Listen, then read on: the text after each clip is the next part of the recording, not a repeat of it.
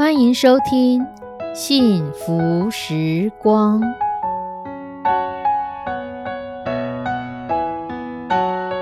亲爱的弟兄姐妹平安，我是 Judy，很开心今天您收听这个节目。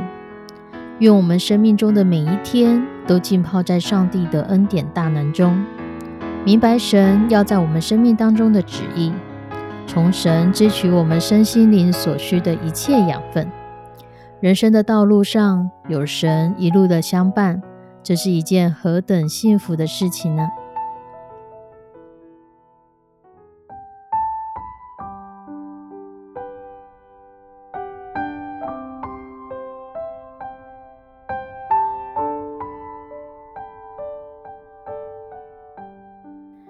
亲爱的弟兄姐妹，我们在这世界上，很多人都说树大便是美。人们追求很多很好很棒的东西，然而在上帝的国度当中，真的是如此吗？有的时候，微小的力量反而是神所看重的呢。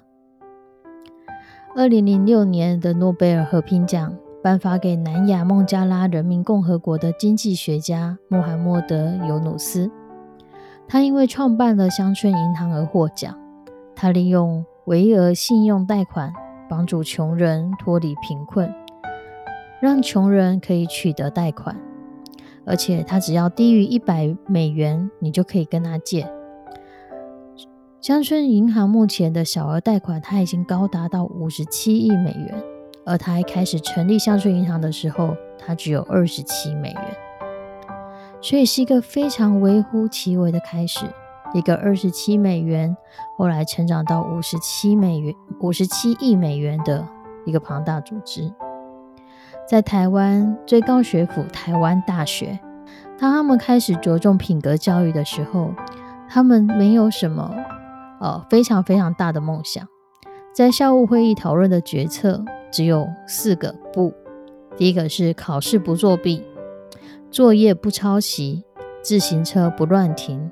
教室附近不喧哗，这是个小到不能再小的方案。可是他们跳脱了巨跟大的思维，因为知道单一是整体成长的开始。要解决世界和平的问题，其实要从一个家庭的贫困开始；要塑造一个人的品格，从注意他的生活小细节做起。耶稣也是这样带给我们这样的典范。耶稣的做法就是一个又一个的影响，一个一个的医治。圣经上形容他不争竞、不喧嚷，街上也没有人听见他的声音，没有人看见酵母在发酵。突然之间，面团就发起来了，上帝国就出来了。而在历史历代当中，神对于重要关键的时刻，通常是送来他的孩子，一个婴儿。一个具有这时代代表性的孩子，不管是以撒、约瑟、摩西、萨姆尔、施洗约翰或耶稣，都是一个有需要的时代那里的解答。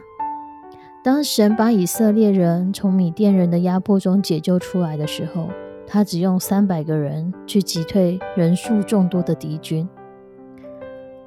他没有更多的士兵可选择吗？不，他有，他有更多的士兵可以去使用，可是他选择用自己的能力去完成他所设定的目标。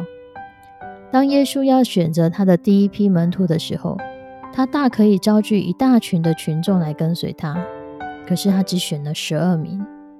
重点不是门徒数目的多寡，而是是否与他同行，与他同行的品质才能够决定他们如何影响这个时代。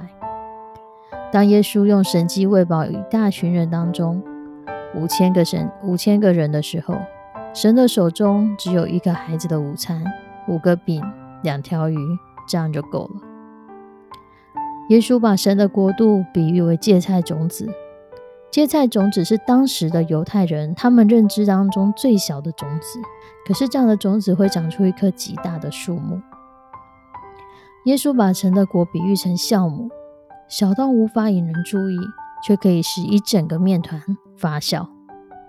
当孩子们来到耶稣的面前的时候，耶稣的门徒认为小孩子是一个烦人的东西，要想要把他们赶走。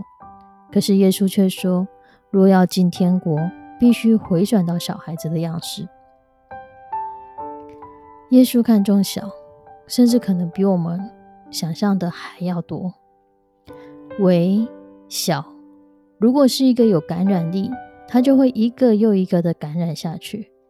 所以，微和小其实可能并不小。很多的时候，我们所认为的善，我们所认为的恶。我们所看为轻视的东西，或是我们所看为看重的东西，其实有时候那样的价值观、那样的想法、那样的方向，不见得是神所喜悦的。而神真正的喜悦的是什么？